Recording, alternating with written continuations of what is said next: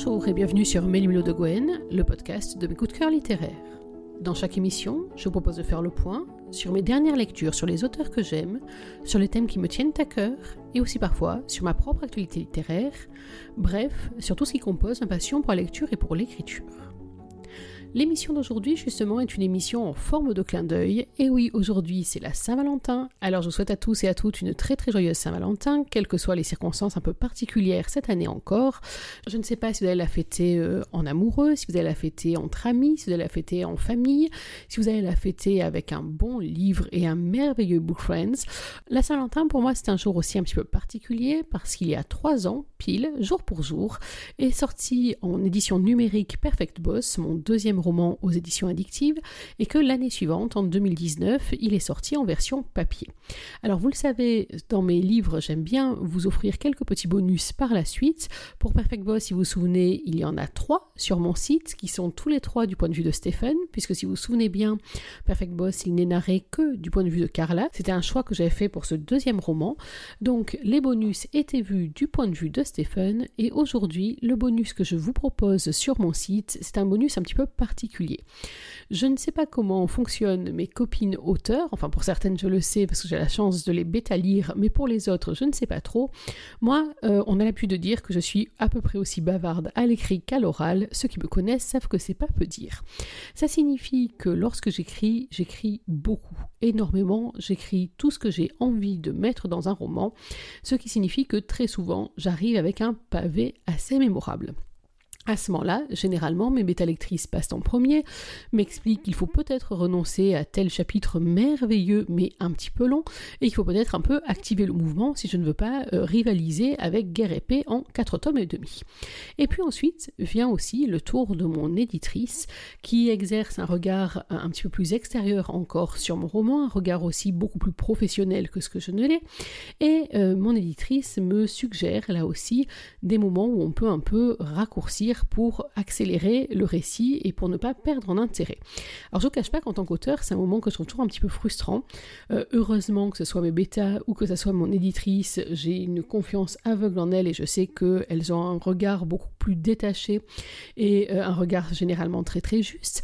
Mais c'est vrai que lorsque je dois couper des scènes, j'ai toujours comme ça un petit pincement au cœur. Et pour Perfect Boss, qui, on se le rappelle, fait quand même un peu plus de 600 pages, ça a été le cas. J'ai euh, au total euh, écrémé, je vais dire ça comme ça, euh, un très grand nombre de pages, soit de moi-même en relisant, en trouvant que vraiment là je m'étais un petit peu lâché, soit sur les suggestions des unes et des autres.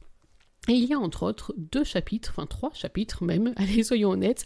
Il y a d'ailleurs donc euh, une vingtaine de pages que j'ai comme ça passé euh, à la coupe sombre au moment de la première édition de Perfect Boss parce que c'est des chapitres où je m'étais fait vraiment très très plaisir mais qui finalement n'apportaient pas grand chose à l'histoire et même la ralentissaient un petit peu. Et puis, cette partie, quand même, ces chapitres-là, c'est étrange, hein, parce que depuis, j'ai quand même écrit d'autres livres, que je suis en plus sur d'autres projets, et qu'il y a plein d'autres chapitres coupés qui ne m'ont jamais gêné. Mais là, ces chapitres-là, j'avoue que je les ai gardés toujours dans un petit coin de mon cerveau, comme un infime regret de ne pas avoir pu partager avec vous ce que j'avais envisagé pour Carla sur cette partie-là de l'histoire, pour aller en plus près de cette fameuse Saint-Valentin que lui ont préparé ce qu'il aime. Alors, à l'occasion des trois ans de la sortie de Perfect Boss, je me suis dit, et pourquoi pas? Et pourquoi pas le voilà depuis ce matin sur mon site milmedegwen.fr. Vous avez donc à disposition, gratuitement bien évidemment, ces chapitres coupés. Ils sont donc trois. Je vous les replace dans le contexte. On est dans la, pratiquement la dernière partie du roman. Alors, je vais essayer de ne pas en dire trop pour celles qui n'auraient pas lu encore Perfect Boss, mais vraiment conseil pour savourer pleinement ce bonus. Mieux vaut quand même avoir déjà fini et avoir vous aussi un petit goût de revenez-y euh, avant euh, d'attaquer ce bonus. Donc, on est euh, au début de l'année civile, c'est-à-dire que les fameuses fêtes de Noël sont passées, je pense que vous voyez à quoi je fais allusion. Le réveillon décalé de la chaîne euh, s'est également déroulé dans des conditions un petit peu particulières, là encore si vous vous souvenez, et Carla avait demandé à Stephen l'autorisation de partir loin, très loin, c'était pour couvrir un biathlon euh, pas loin du, du cercle arctique. Elle avait donc demandé à partir se mettre au frais pour mettre ses idées au clair et Stéphane lui en avait donné l'autorisation en lui rappelant tout de même qu'ils avaient un projet ensemble qui était la tenue d'une compétition internationale de fleuret, le tournoi de Paris, qui se déroule vraiment, hein. il existe vraiment chaque année en principe au mois de janvier. Donc ils avaient ensemble ce tournoi à couvrir puisqu'ils avaient travaillé en binôme sur ce tournoi, et il y avait aussi à ne pas oublier l'anniversaire de Sandra. Sandra, rappelez-vous, c'est la belle-sœur euh, de Carla et auquel, euh, un anniversaire tous les deux étaient conviés. C'est donc dans ce contexte que se tiennent les trois chapitres que je vous ai proposés. Le premier s'appelle le tournoi, le deuxième le karaoké et le troisième s'appelle lendemain de soirée. Alors pour vous mettre l'eau à la bouche, je vais vous lire le début du chapitre consacré au tournoi. C'est donc Carla qui a la parole et voilà ce qu'elle nous raconte. Le tournoi est un condensé de toutes les meilleures équipes masculines du monde. La fédération y est largement présente. Le matin qui précède la présentation officielle des équipes, Stéphane et moi nous répartissons les interviews en menant certaines en duo.